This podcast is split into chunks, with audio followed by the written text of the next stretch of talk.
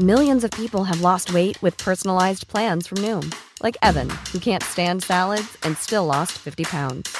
Salads, generally, for most people, are the easy button, right? For me, that wasn't an option. I never really was a salad guy. That's just not who I am.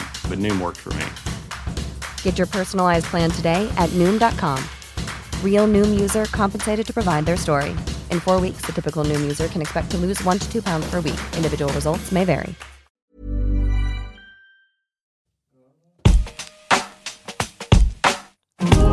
Alto Parlante, tu podcast de política. Te decimos las cosas como son. Al micrófono Pablo Marín y Arturo Aramburu. Comenzamos. Bienvenidos y bienvenidas a un episodio más de Alto Parlante, tu podcast favorito de política. Como todos los lunes, como todos los jueves, estamos acompañándote Arturo Aramburu y Pablo Marín en este espacio en el que discutimos sobre política para que tú en tu casa, desde la comodidad de tu sillón, puedas estar bien informado y bien enterado de qué está pasando en el país. ¿Qué vamos a platicar el día de hoy? Fíjate que fue un fin de semana un poquito más tranquilo. Qué bueno, porque habíamos arrancado, habíamos arrancado con un año demasiado tortuoso. Sí. Pero bueno, por una parte, el presidente dio positivo en COVID. Vamos a platicar un poquito todo el escándalo que hubo alrededor de eso y algunas especulaciones que han salido por Claro. ahí. Eh, vamos a hablar hacia el final del capítulo sobre un tema que ustedes nos han estado preguntando muchísimo sobre cómo consultamos nuestras fuentes, cómo detectar fake news o no. Y más allá de darles una receta, pues vamos a platicar sobre algunas de las cosas que nosotros hacemos y que nos funcionan y queremos que ustedes también. Claro. Vamos a hablar sobre todo el tema del censo y además sobre algunos temas que ha habido también con respecto a Rusia. Mira, el tema del censo re- realmente no es, no es platicarles eh, gran cosa, pero es hacer una invitación. Una invitación muy puntual a que revisen información que se publica el día de hoy. ¿Qué se va a publicar? Los resultados de algo que, a través de todo el año pasado, el Instituto Nacional de Estadística y Geografía, El INEGI. el, INEGI, que muchos conocemos o hemos escuchado por lo menos, Sí. eh, pues fueron puerta por puerta tocando a lo largo y ancho del país, de norte a sur, desde Tijuana hasta Tuxtla Gutiérrez, para ver cómo estamos, cuántos mexicanos vivimos, en qué condiciones vivimos, cómo hemos avanzado o no como país. Y es un censo importante porque se publica cada 10 años. Exacto. O sea, hay- hay diferentes tipos de censos, pero este de población y vivienda es cada 10 años y es uno de los ejercicios más importantes que como país y como un instituto autónomo que aún existe, hacemos para, para saber dónde estamos parados, qué diagnóstico hay sobre el país. ¿no? Entonces, se publica el día de hoy. eh, invitación a la gente para que vaya, que lo escuchen, que lo escuchen o que lo lean. Y el próximo jueves vamos a estar platicando un poquito acerca de eso. Sí, fíjate que es, es un ejercicio importante porque algunos tal vez creemos que lo único que nos dice es cuántos mexicanos hay, si son hombres, mujeres, cuántos hay de cada uno. Y no, la verdad es que re- recaban muchísima más información que eso. A mí me tocó justamente estar en nuestra casa cuando, cuando fueron a hacer la, la- pues, todo el levantamiento de información del censo. Y te preguntan todo, o sea, desde cuántos focos tienes, qué tipo de electrodomésticos son los que tienes, si hay coches, cuál es el ingreso medio eh, familiar o por el hogar, Claro. etcétera. Eh, cuáles son las religiones, por ejemplo, que es muy interesante. Yo creo que en eso, eh, sobre todo en los hogares más de personas más jóvenes, creo que está cambiando. O sea, y la mayoría está dejando las religiones hacia un lado. Bueno o malo, no lo sé. Creo que es un tema simplemente que empieza ¿Qué está a hacer ruido. Y como dices, es, es información que se detona cada 10 años, porque es un ejercicio difícil de estar haciendo cada año, además de muy costoso. Y en particular en 2020 fue un año muy, muy peculiar. Incluso hubo personas que decían que se iba a tener que suspender, porque obviamente el que estas personas que van con su chaleco y con todas sus medidas vayan de casa en casa, pues es un riesgo. Era un riesgo para ellos y era un riesgo también para las demás personas. Totalmente Pero de acuerdo. finalmente, qué bueno que lo tienen. Es, es también información bien útil para muchísimas empresas. Claro. Muchas empresas toman decisiones basadas en esa información sobre dónde hacer despliegues de una otra cosa. La verdad es que los ejercicios que hace el INEGI son muy valiosos, son muy necesarios y, y qué bueno que estén haciendo estas cosas. Ya lo saben. Venga. Ya lo saben, dense una vuelta al portal de Enegi al rato y, y un clavadito a, Sí. a leer qué, qué encuentran por ahí, sean curiosos y, y métanse a ver la información, a ver qué les llama la atención. Vámonos a lo que sigue. Lo siguiente, resulta que el presidente Andrés Manuel hoy sostuvo una plática con el presidente Vladimir Putin, presidente de Rusia. Lo había anunciado ya desde hace varios días y hoy a las 8 de la mañana tuvo esa llamada. Esto después de que había dicho que le dio COVID. Ayer en la Claro. tarde-noche anunció este tema y bueno, las redes sociales volaron, pero regresándome al tema de Rusia. O sea, fueron momentos extraños para Andrés Manuel, Claro. porque ac- acababa de, de anunciar que estaba contagiado del coronavirus, pero también son momentos extraños para Vladimir Putin, ¿verdad? Claro, o sea, a ver, hoy Rusia tiene cosas extrañísimas porque de arranque eh, Alexei Navalny, que es el principal opositor a Vladimir Putin, lo envenenaron. ¿No? Y, estuvo muy mal, le, pusieron un agente nervioso que de- desde agosto, él tuvo que salir del país, estuvo en Berlín de alguna manera atendiéndose, casi se muere, regresa al país y lo arrestan. Entonces, ante su arresto, miles de personas salieron a las calles. El punto es que al día de hoy hay alrededor de 3.400 personas arrestadas en Rusia por manifestarse en contra de Putin, o sea, a favor de Alexei Navalny. Todo esto Wow. después de que, obviamente, hoy en Rusia están teniendo pues a, a alguien que ya se le puede considerar un dictador, Claro. porque Vladimir Putin lleva varios años en el poder. Claro, y los derechos Y- humanos. Y, y está viendo muchas cosas, exacto. No, no, no se puede considerar una democracia. Eh, Está, eh, hay un tema muy, muy álgido. Que le hubiera dado una llamada a Andrés Manuel en este punto así de crítico. O sea, hay, hay varios videos rodando, rondando en las redes sociales de la gente, miles de personas en las calles eh, saliendo a manifestarse, ¿no? Claro. Entonces, pues bueno, es- está interesante. Lo que sí es que acordaron cuántas vacunas 24 millones de dosis de esta vacuna Sputnik, para 12 millones de personas. que vale la pena decirlo. Es una vacuna que no ha sido aprobada por la Organización Mundial de la Salud. Es una vacuna que no ha sido aprobada por la FDA, Estados Unidos. Es una vacuna que, pues muy a regañadientes, va a tener que ser aprobada por la COFEPRIS, porque la COFEPRIS depende del gobierno federal y esto depende de Andrés Manuel y van a hacer absolutamente todo porque le den la aprobación para uso de emergencia. Exacto. Es una vacuna que no ha generado absolutamente nada de certeza sobre su uso, sobre su aprobación, sobre la efectividad, sobre los efectos secundarios que pudiera tener en el corto, mediano o largo plazo. Y es la vacuna que nos van a estar suministrando aquí en el país. En teoría llega entre febrero y marzo y, y pues eh, van a ser los cargamentos posiblemente más grandes que vamos a tener en estos, en estos primeros meses en el, en el país. Entonces, vamos a ver qué pasa. Eh, lo que sí es que Andrés Manuel, se haya puesto, no se haya puesto vacuna, eh, con sus giras, con sus lo que sea, anunció el día de ayer que después de 10 meses de pandemia, dio positivo a, COVID. Así es. Y creo que este anuncio sacude mucho a la gente. Ayer justo platicaba con los amigos. Decían, es que creo que a mí me da coraje ver que hay muchas personas a las que les da gusto que Andrés Manuel tenga COVID. Yo decía, híjole, sí, claro, está, está horrible que a la gente le dé gusto Claro. que a alguien le pase algo negativo. Pero también creo que el presidente ha incentivado que esta polarización Claro. llegue a este grado, ¿no? Y no estoy con esto justificando a quien dice, o sea, desde aquí nosotros le mandamos la mejor energía y ojalá que de verdad se recupere lo más pronto posible y quede sano. Eh, o sea, cualquier persona. Yo creo que es, eh, el país está sufriendo ante esto y nadie merece que esto suceda. Ahora, Claro. las condiciones en las que el presidente se manejaba día a día, pues creo que son muy diferentes a las que el resto de las personas, que todos los días estamos intentando hacer nuestra parte con un cubrebocas, y tú lo ves en la calle, con una persona que está en la calle indígena pidiendo dinero, traen su cubrebocas con lo que pueden. Quizás es un cubrebocas que llevan una semana usando porque una persona se las regaló, o quizás, o sea, pero se están tratando de cuidar. Y que el presidente con todos los elementos, con todas las cosas a su cargo, no se quiera cuidar por un capricho, pues claro que, que, que da mucho coraje, ¿no? Y que vaya a ser tratado con doctores de, de punta, ¿verdad? Que vaya a ser tratado bajo las mejores condiciones para que cualquier tema que se pudiera complicar, Exacto. o sea, lo tengan privilegiadísimo. Yo creo que ese es el tema que más, más llama la atención, ¿no? O sea, justo ayer anunciaban que había un equipo multidisciplinario atendiendo al presidente. Bueno, a mí me gustaría que simplemente hubiera un médico tratando de atender a tres personas. O sea, ahorita ves un médico por cada diez personas porque el tema está desbordado. Claro.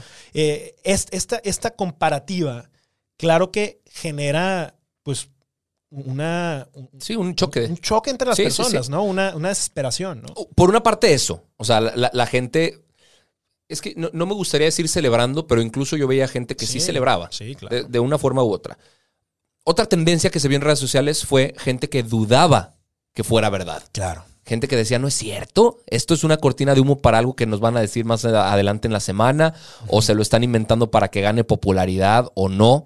O sea, no sorprende que la gente dude, Claro. porque la presidencia se ha dedicado de una forma u otra a manipular y falsear información Han mentido muchísimo. sobre la pandemia. Muchísimo.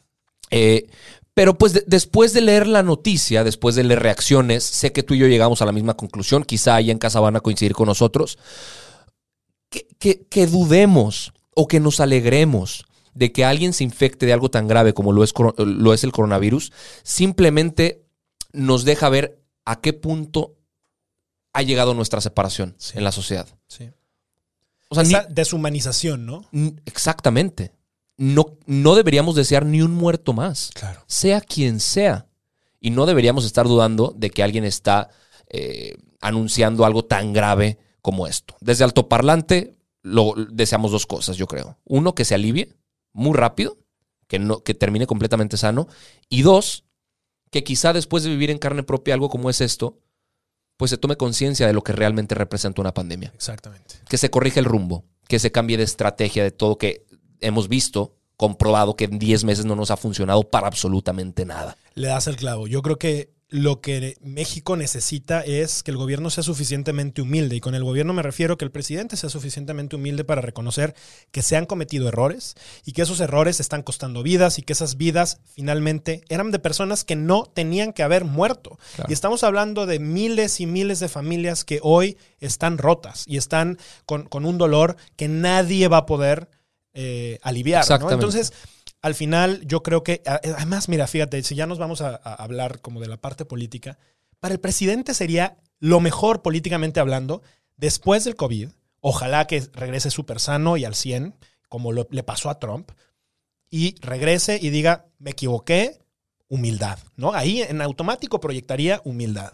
Y salir a decir, y lo que entiendo es que la gente necesita- necesitamos cuidarnos y el uso del cubrebocas como hizo Trump en su momento, ¿no? Claro. A ver, Trump era uno de los tres, junto con Andrés Manuel y con el, presidente de, de Brasil, de Bolsonaro, que no utilizaban cubrebocas. Después, Trump se dio cuenta que le estaba afectando políticamente Claro. tanto el tema de no usar cubrebocas que lo terminó usando. Ojalá que Andrés Manuel, por lo menos por tema político, o sea, si él que tan enfocado está en las elecciones, que ahorita de hecho vamos a hablar de eso porque también Sí. estuvo justo en gira política, pues que por lo menos por la parte política utilice el cubrebocas y dé una buena señal, porque no queda duda en ningún lado, en todos los países se están haciendo, que lo único que hoy puede aliviar y disminuir la cantidad de contagios Por es el uso del supuesto, cubrebocas. por supuesto. A Boris Johnson le pasó parecido al primer ministro británico. Fue se de los enfermó, primeros que se contagió. agravó Exacto. y ahorita es de los primeros promotores de la vacuna y del Correcto, cubrebocas. Correcto. Necesitamos creer, eh, en México necesitamos creer que el presidente va a salir bien, pero que el país va a salir bien de esta también. Sí. O sea, necesitamos tener fe en que las cosas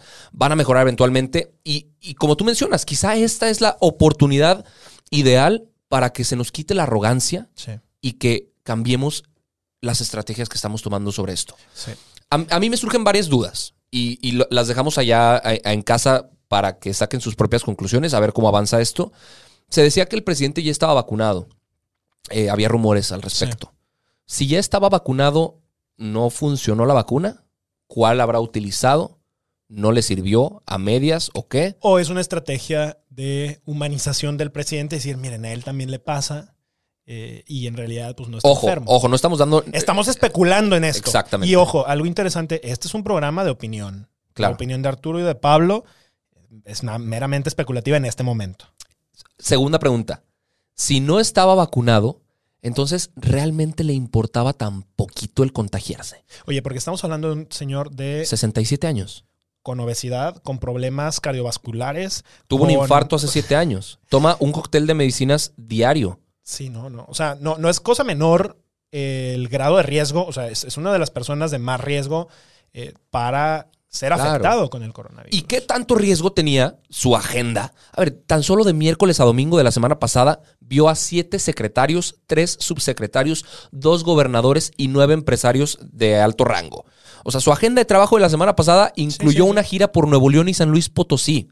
Evidentemente, falta, digo, basta, no, no, sobra Sobra decir. decirlo no utilizó cubrebocas. Sí. En ninguna de sus apariciones. Se reunió con Marcelo Ebrard y con Alfonso Romo, con Luis Crescencio Sandoval, Luis Rodríguez Bucio, el Bronco dos veces, Rosa Isera Rodríguez de la Secretaría de Seguridad Pública, Olga Sánchez Cordero, que por cierto va a ser la que se va a hacer cargo ahorita de las mañaneras. Vio al Bronco otra vez el sábado y a Javier eh, May, que es el, el secretario de la Secretaría de Desarrollo Social. Vio a Clara Luz Flores haciendo ahí un acto propagandístico de campaña para la gubernatura de Nuevo León. Vio al gobernador de San Luis. Oye, Sí, sí, sí. se subió a un avión comercial el día en el que él dijo que ya tenía coronavirus, bueno, antes de, antes de anunciarlo. No, no. que Por es- Dios. Es, es mucha irresponsabilidad. Y, y, pues bueno, o sea, yo, yo sí tratando de abonar un poco a bajarle al hate que se tira en redes sociales y todo el, el odio que de repente se ve.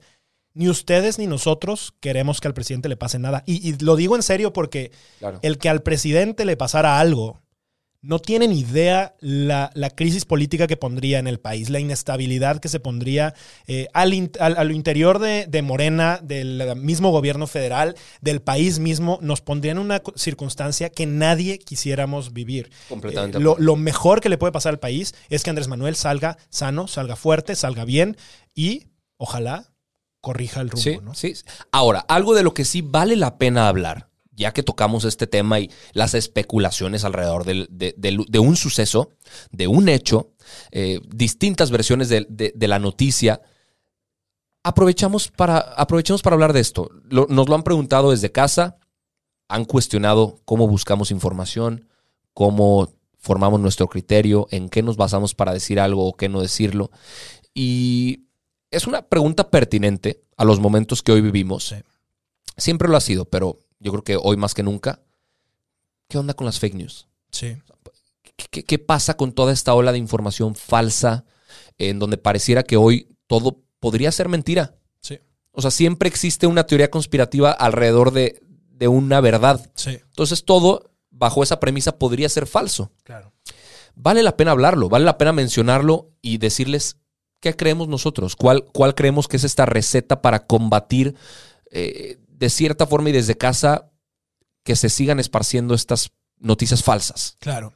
Y sobre todo porque además nos acercamos a un eh, año electoral en el que va a haber una inundación de información falsa, ¿no? O sea, una de las estrategias políticas que hoy en día en el mundo, en el país, se ha decidido utilizar es justamente el meter notas que confundan a la gente Claro. y que le hagan pensar de una u otra forma, ¿no? Y estaba todo el tema, el año pasado platicaban mucho, ¿no? Está la película esta de, de Social Dilemma, ¿no?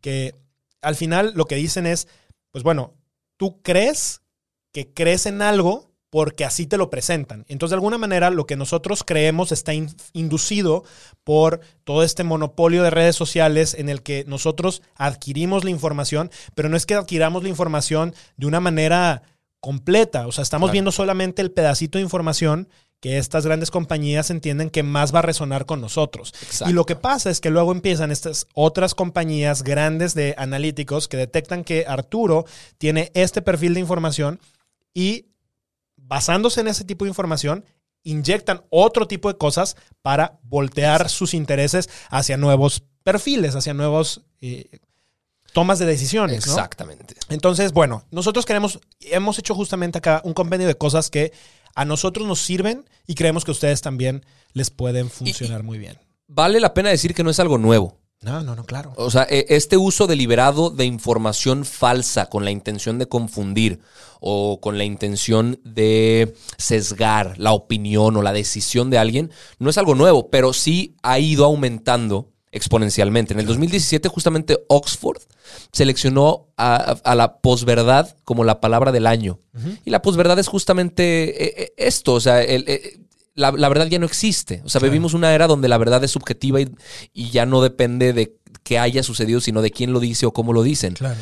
Eh, y lo, lo hemos visto en México y lo hemos visto en el mundo. Se vio en las elecciones de Donald Trump, como lo mencionaste, en Brexit, se vio en las elecciones de Andrés Manuel, se vio. Y seguramente, y seguramente se va a volver a ver. ¿Qué cosas podemos empezar a hacer para que, para que no seamos víctimas en este año de, de esta guerra o combate a través de la información falsa? ¿Qué puedo hacer yo? O sea, ¿qué, qué- qué- qué- acciones prácticas podrían funcionar? Eh, yo creo que una de las más importantes y más fáciles es revisar cuándo se escribió la nota. La fecha. Claro. O sea, no te toma un segundo. Sí, claro. Revisa la fecha en la que se escribió o se publicó el artículo, la noticia, la columna. Es muy común que se desentierren notas Claro, de hace 10 años para manchar la figura de alguien, claro. para sesgar a la, a la opinión pública. Es muy sencillo Claro. y realmente toma muy poco tiempo saber cuándo se escribió. Fíjate, adicional a eso, yo te diría, también vale la pena verificar el lugar. Hay muchas veces Claro. en las que los medios utilizan mañosamente el encabezado aparatoso, ¿no? Rojo, que llama la atención de la gente, amarillista, con cosas que sucedieron probablemente en Brasil o en Perú o en otro lado que tal vez ni siquiera es cercano, pero generan en ese momento una sensación de paranoia de que algo está Claro. pasando terrible y entonces la gente lo empieza a replicar y después te das cuenta que, bueno, sucedió en una comunidad y es un caso eh, excepcional o tal vez ni siquiera está cercano a ti. ¿no? Eh, Muy cierto lo que dices. No saques conclusiones rápido. O sea, no te dejes llevar por el, por el encabezado que estás leyendo. Claro. Lee la noticia completa. Muchas veces, y también depende qué medio lo publique, porque hay medios que tienen fondeos de ciertas formas o de ciertas personas, publican la misma nota con un encabezado distinto. Sí, Y la manera de comunicar lo es todo. todo. Eh, lee la historia completa, eso es, eso es importantísimo. Eh, evalúa también de dónde viene este medio.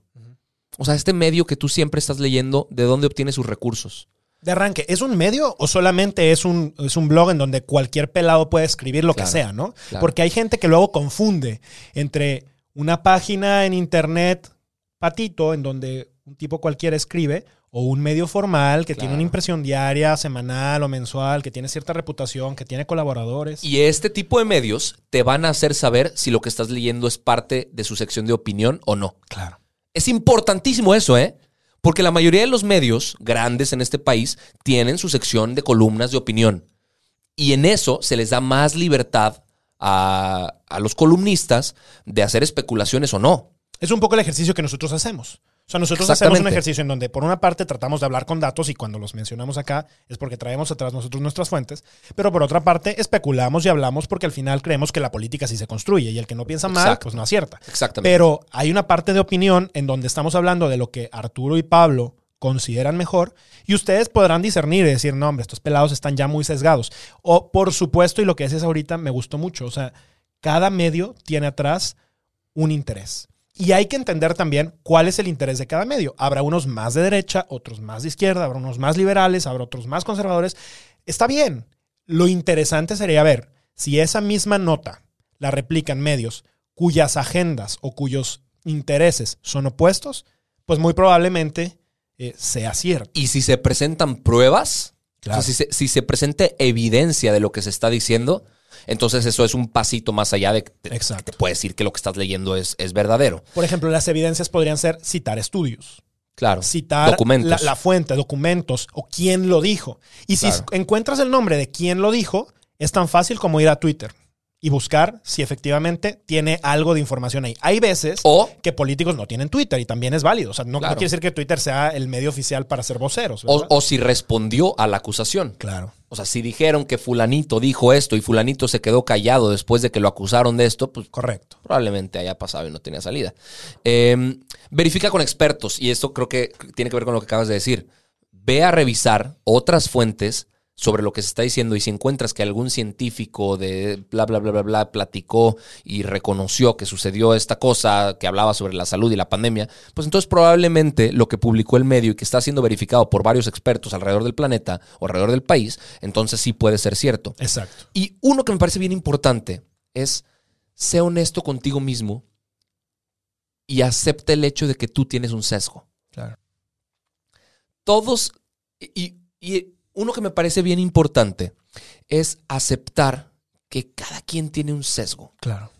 Todos pensamos de maneras Sí. distintas y al leer algo o a- al momento en el que se nos presenta información, nuestro sesgo individual, pues no, no, o sea, puede hacernos pensar Puede jugárnosla, claro. que se está tergiversando cierta información Y hay que ser bien honestos, brutalmente honestos, de que nosotros podemos alterar los hechos de una forma u otra. Claro. ¿No? ¿no? somos imparciales, ¿no? O sea, de, de alguna manera tenemos atrás pues una serie de creencias e ideologías que aunque nosotros quisiéramos que sean de una manera, pues no necesariamente es que sean así. Claro. ¿no? Hace unos días, por ejemplo, estuvo la noticia, hay dos noticias, ¿no? Una, di- dijeron que el Papa tenía eh, COVID Claro. porque su médico había dado positivo.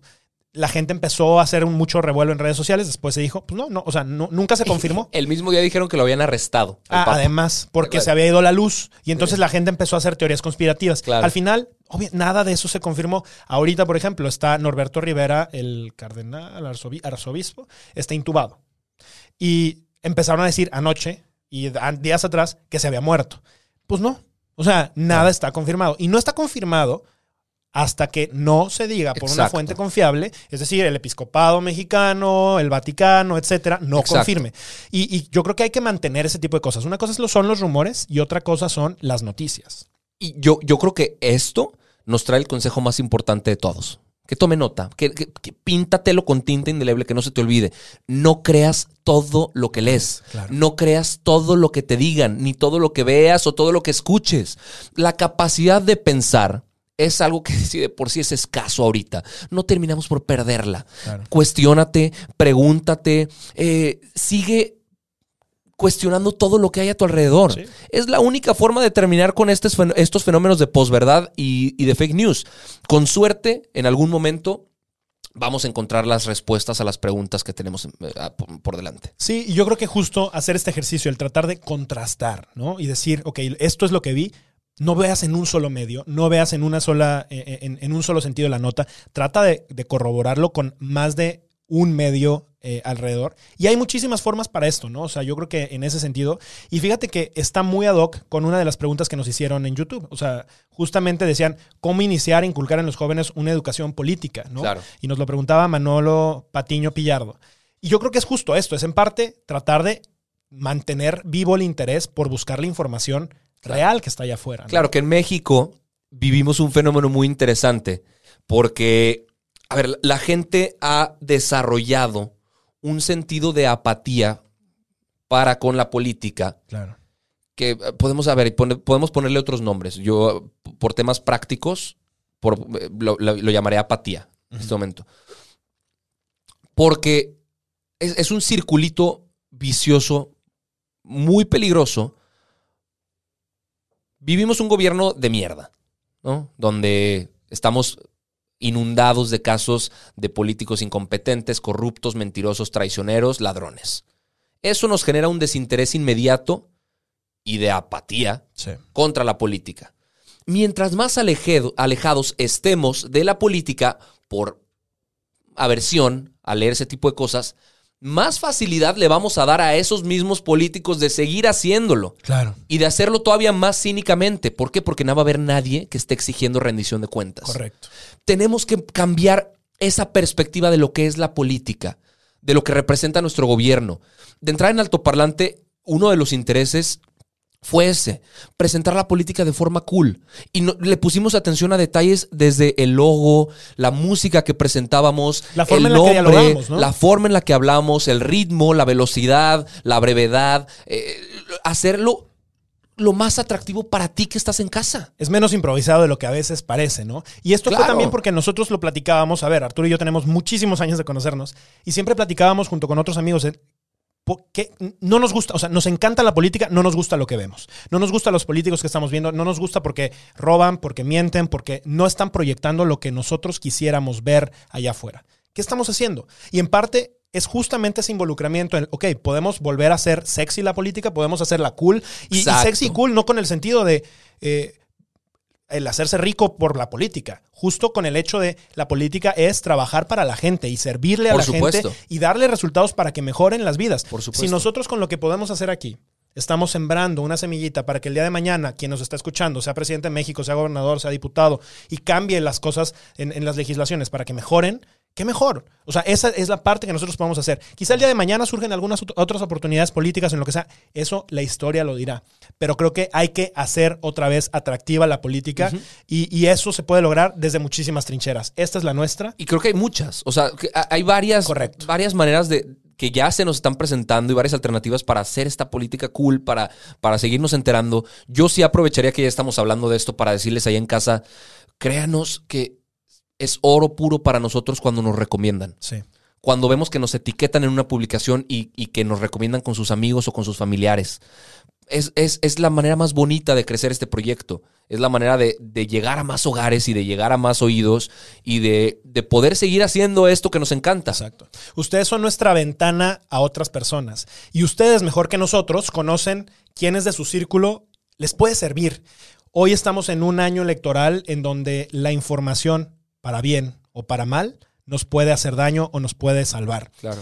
Utilicémosla a nuestro favor y ayudémosle a otras personas a entender que las circunstancias tienen que mejorar. Esto fue todo por este capítulo. Muchísimas gracias. Nos vemos el próximo miércoles. Tenemos capítulo de sobredosis sí. y seguimos por acá. Chao. Esto es todo por hoy, pero sin llorar. Estaremos de vuelta cada lunes y jueves en todas las plataformas. Si crees que alguien necesita entender las cosas como son, compártele este capítulo. Nos vemos. Hey, it's Danny Pellegrino from Everything Iconic. Ready to upgrade your style game without blowing your budget? Check out Quince. They've got all the good stuff shirts and polos, activewear, and fine leather goods, all at 50 to 80% less than other high end brands. And the best part? They're all about safe, ethical, and responsible manufacturing. Get that luxury vibe without the luxury price tag. Hit up quince.com slash upgrade for free shipping and 365 day returns on your next order. That's quince.com slash upgrade.